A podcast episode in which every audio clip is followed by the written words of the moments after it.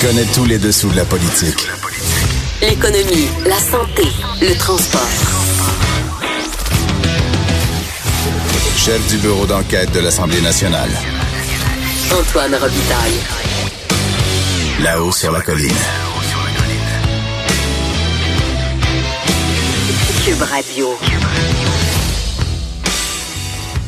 Ben oui, bonjour, c'est mercredi sur la colline. C'est toujours très animé. Les mercredis de session sur la colline, période de questions, conseil des ministres, beaucoup de, de, de questions en l'air. D'ailleurs, on aura deux députés de l'opposition qui viendront nous parler de, de différents sujets. C'est André Fortin, donc critique en matière de santé là, euh, du côté libéral, et Gaétan Barrette euh, lui-même euh, qui a commenté un, une enquête du bureau d'enquête hier de façon assez franche. Et donc, on va revenir là-dessus euh, avec l'ancien ministre de la Santé. À 13h30, il y aura un duo, un duo Lise Ravary et Barbara Kay. Vous connaissez peut-être Barbara Kay qui écrit dans le National Post depuis des années. Elle a écrit un article sur le projet de loi 21 qui vraiment qui tranche avec euh, les positions de ses collègues. Elle viendra nous expliquer euh, pourquoi elle, elle trouve que c'est pas une loi, le projet de loi 21, une loi anti-musulmane. Euh, donc c'est un point de vue très intéressant et rare. Et donc Lise Ravary sera avec elle. On va terminer ce mercredi comme d'habitude avec notre Louis-Gilles Franqueur national. Et euh, il va nous expliquer pourquoi le Canada se réchauffe deux fois plus vite que le reste du monde. Mais d'abord, évidemment, on a une vadrouilleuse et un compteur en studio. La vadrouilleuse, elle a le droit tout de suite à sa musique de présentation. bonjour, bonjour les hirondelles, il y a de la joie. Dans le ciel par-dessus le toit, il y a de la joie. Et bonjour Geneviève Lajoie. Bonjour. Correspondante parlementaire au Journal de Québec, Journal de Montréal. Et vous devez être contente, là, Geneviève, parce que il y a des Christ en croix. Il y a des, questions de Christ en croix. Encore? Oui, oui. Le dossier de la laïcité, là, c'est parti. On risque d'en parler tous les jours jusqu'à euh, jusqu'à la mi-juin, si même euh, la session est pas prolongée, justement, pour terminer ah, l'étude du projet de loi 21 du ministre Jolin Barrette. On a comme trois angles aujourd'hui. Mm-hmm. D'abord, il y a un angle euh, devront changer d'emploi. Oui, euh, en fait, euh, questionner à savoir qu'est-ce que devront faire les étudiantes et stagiaires en enseignement ce matin qui portent un signe religieux apparent, euh, pour ne pas nommer des, des, des, des, femmes des femmes musulmanes qui portent le voile. donc, on a posé la question à François Legault ce matin et il nous a répondu que, ben, écoutez, devront, il y a d'autres emplois disponibles. Donc, euh, il aime pas dire ça. Hein, il aime pas dire ça, mais il l'a admis ce matin.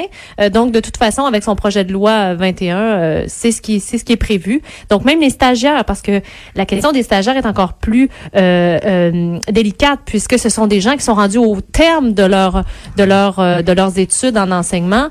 donc, ces gens-là, si tu veux changer de carrière, bon, il faut qu'ils reprennent le processus.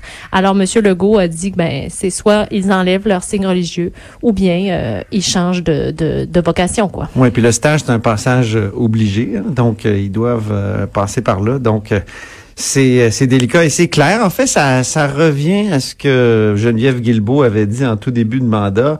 Euh, qu'est-ce qu'elle avait dit exactement? Elle avait dit que les gens, finalement... Euh, tu sais, Geneviève, Geneviève Guilbeault est très rationnelle comme personne. Alors, 1 plus 1 égale 2. Elle avait dit que puisque le gouvernement avait l'intention... À l'époque, il n'était pas question de clause grand-père, je vous rappelle, pour le moment.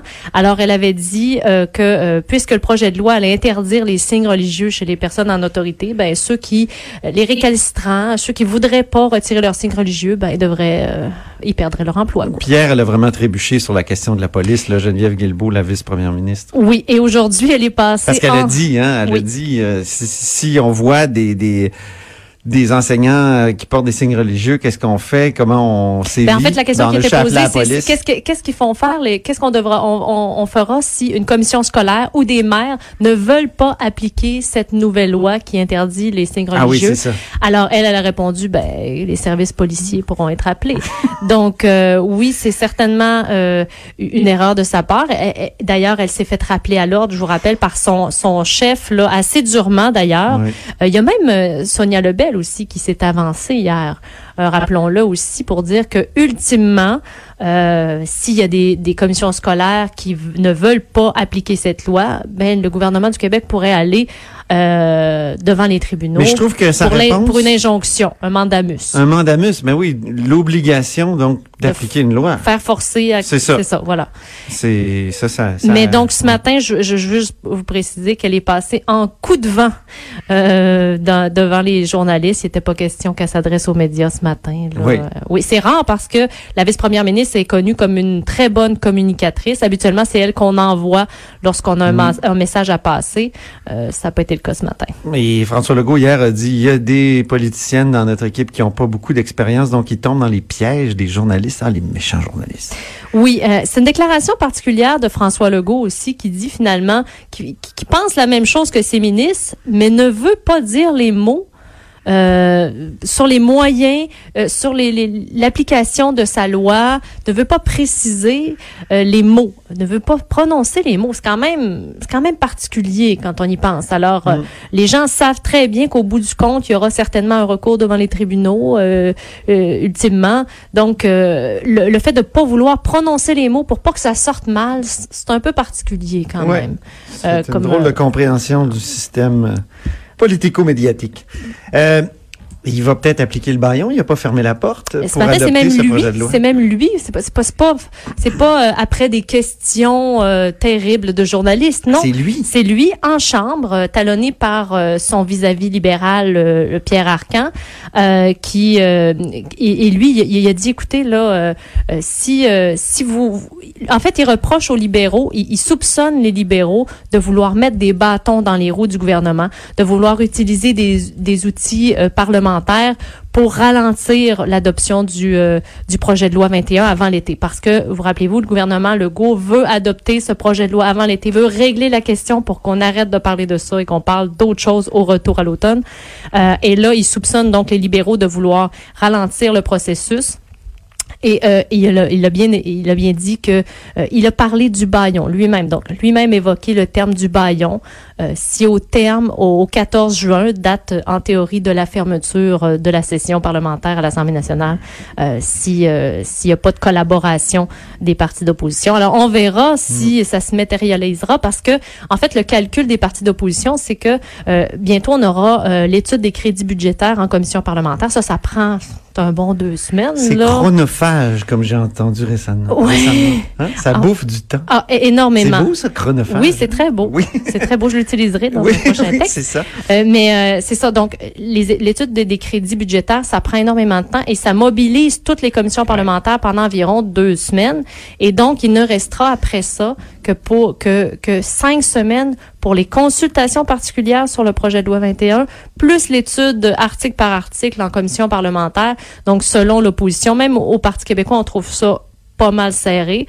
Euh, donc, est-ce que la semaine passée, si je ne me, me trompe pas, euh, Simon Jolin Barrette avait évoqué la possibilité de euh, de, de, de, prolonger la session, peut-être même euh, en juin, plus tard en juin, pour terminer l'étude du projet de loi 21. En tout cas, on verra ce qui se, ce qui se passera.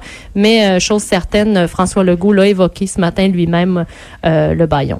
Terminons avec une question que, que se pose Catherine Fournier, la députée anciennement péquiste nouvellement indépendante, au sujet des Christian Croix. Oui, parlons Christian Croix. euh, écoutez, on, se rappelle que le jour du, dépôt du projet de loi 21 euh, sur la laïcité, euh, le premier ministre a annoncé du même coup que la, le Christ en croix qui domine les joutes parlementaires, le crucifix, euh, serait éventuellement retiré lors de l'adoption du projet de loi et qu'il envoyait donc cette question-là au bureau de l'Assemblée nationale où tous les partis sont représentés là, pour qu'ils gèrent là, où est-ce qu'il va se retrouver. On, on va l'enlever du Salon Bleu, mais on veut le mettre quelque part euh, pour que les gens puissent le voir. Euh, parce que c'est quand même un, objet, patrimonial. Euh, Madame Fournier euh, ben, décide, elle, de, de, poser une question au gouvernement, a envoyé ce matin une question au Euh, bien sûr, on n'aura pas la réponse tout de suite. Des fois, ça prend quelques jours, mais ça sera intéressant de voir la réponse éventuellement. Elle, elle dit, euh, elle dit qu'au-dessus du trône et de la tête du président de l'Assemblée nationale, il y a aussi une couronne et une croix représentant le souverain du Royaume-Uni. Euh, ensuite, même sur la, la masse qui est gardée par le sergent d'armes à l'Assemblée nationale, il y a une couronne et cette même croix. Donc, selon elle, on devrait aussi euh, réfléchir à, au sort de, de ces, euh, de ces symboles. Une chose qui me vient en tête, c'est un son de, de l'hymne Oui, c'est ça pourrait passer le, le salon à la lime. Et interrogé à ce sujet-là, le chef péquiste Pascal Bérubé a dit que, bon, déjà le crucifix, ça a pris des années avant que les élus se décident là-dessus. Peut-être une, chose, à la fois. C'est ça, c'est bon. Merci beaucoup, Geneviève Lajoie, donc correspondante au Journal de Québec, Journal de Montréal, ici au Parlement. Je me tourne maintenant vers notre compteur, Jean-François Gibault.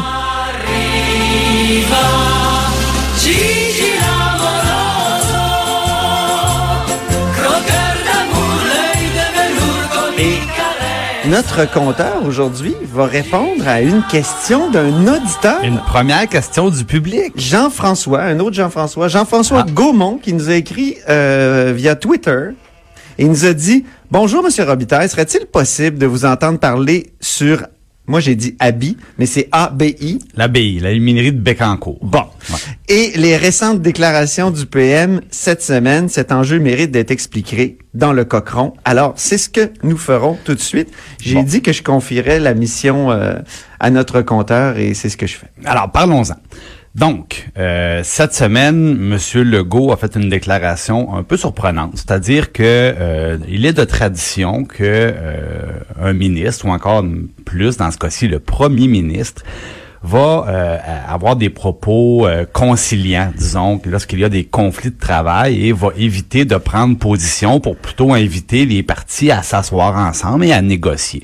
Ça, c'est la norme on a vu M. Legault cette semaine plutôt un peu traiter les, les, employés d'obéir un peu d'enfants gâtés qui se plaignent la bouche pleine. Hein. Il a dit c'est des gens qui gagnent 92 000 dollars, euh, donc c'est très très bien payé. Et là, dans le fond, il, il dit faites attention, si vous voulez pas perdre votre emploi, il faudrait pas que l'usine ferme définitivement.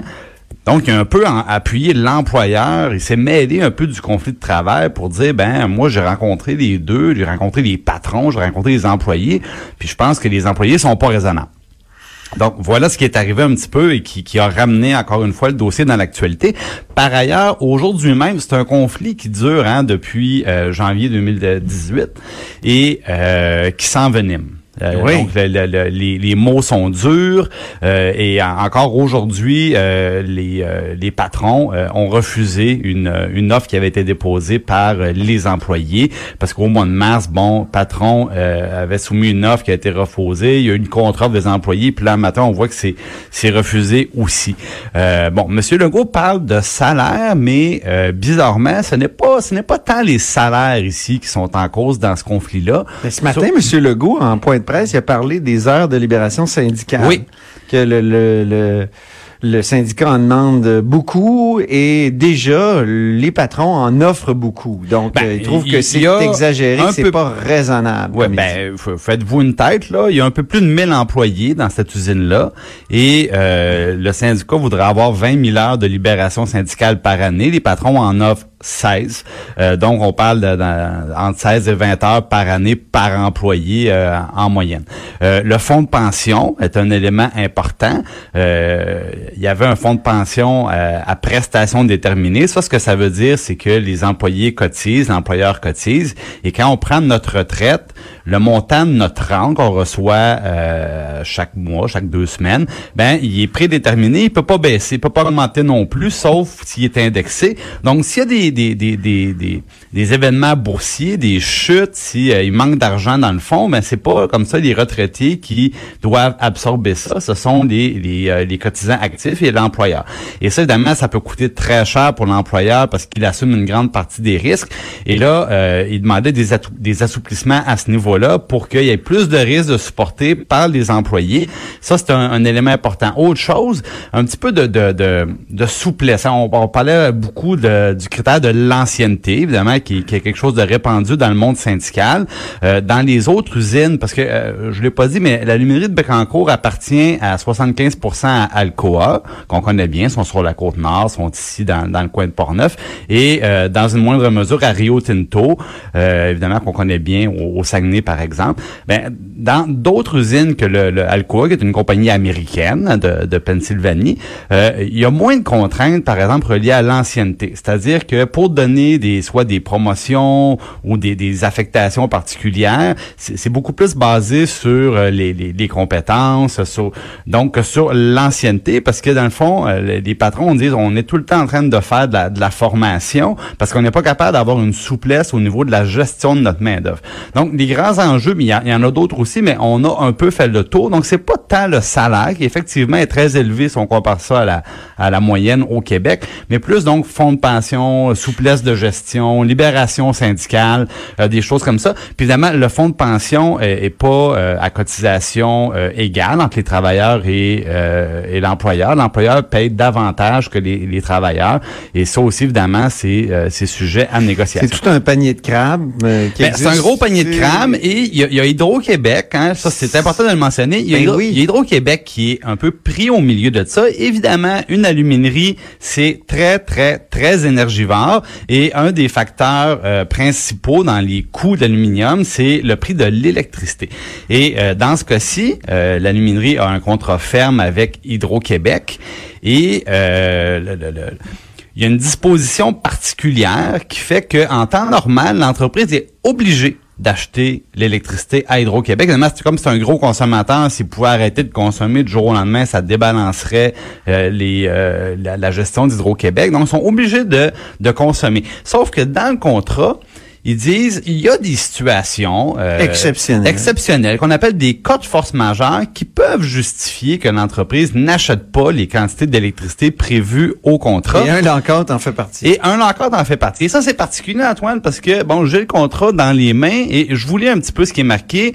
Euh, force majeure signifie tout événement imprévisible, irrésistible et échappant au contrôle d'une partie qui retarde, interrompt ou empêche l'exécution totale ou partielle Bon, donc on voit un peu le, le, le, le, caractère contraignant, imprévisible. Et là, il donne des exemples. Force majeure, guerre, embargo, insurrection, invasion, émeute, rébellion, troubles sociaux, épidémie, inondation, incendie, explosion, foudre, tremblement de terre, verglas, orage, sabotage. Bon. Donc, on voit, c'est le genre de circonstances. Et je pense que c'est une clause qui a été réfléchie peut-être un peu à une autre époque. À une époque où, dans les conflits de travail, il faut avoir des événements malheureux. Je pense, par exemple, à des bris d'équipement mm-hmm. ou encore, évidemment, à des, des, de la violence. Euh, et euh, à une autre époque, bon, moi, je viens, je viens de Trois-Rivières on avait des, des, des, des, usines à papier et je me souviens quand ça jouait plus dur, des fois les gars ils disaient bon bon on, lance une brique dans la machine et là ça coûte une fortune à l'employeur. Donc c'est pour ça qu'on disait si par exemple il y avait des bris d'équipement volontaires ou de la violence, ben il faut que l'employeur puisse arrêter ça sans être pénalisé. Or ici euh, dans le cas de Bécancourt, il n'y a pas eu de cassage de jambes, il n'y a pas eu de sabotage, rien de ça. Donc c'est pour ça que c'est un peu discutable cette euh, cette euh, clause là ce qui fait dire à M. Legault, les libéraux ont mal négocié. Oui, les libéraux ont mal négocié, mais écoute, plus de 200 millions de dollars par année que ça coûte à Hydro-Québec. Et donc, ça, c'est un avantage euh, pour euh, Alcoa, pour ABI, parce qu'évidemment, s'ils devaient payer cette électricité-là, ben euh, probablement qu'ils auraient été beaucoup plus pressés de régler le conflit. Mais en ce moment, ils n'ont pas à payer. Donc, c'est Hydro qui supporte les pertes 200 millions de dollars par année. C'est pas des farces. Euh, et, les gens disent donc, c'est comme si le gouvernement un petit peu venait fausser la négociation. C'est ça. Fausser le jeu. C'est peut-être pour ça que le, premier ministre a décidé d'embarquer dans le jeu. Ben, de façon exceptionnelle. Possiblement. Ben merci euh, beaucoup euh, Jean-François Gibault, directeur de la recherche à QMI. Après cette virgule sonore, on va rejoindre André Fortin, député libéral de Pontiac et porte-parole de l'opposition officielle en matière de santé.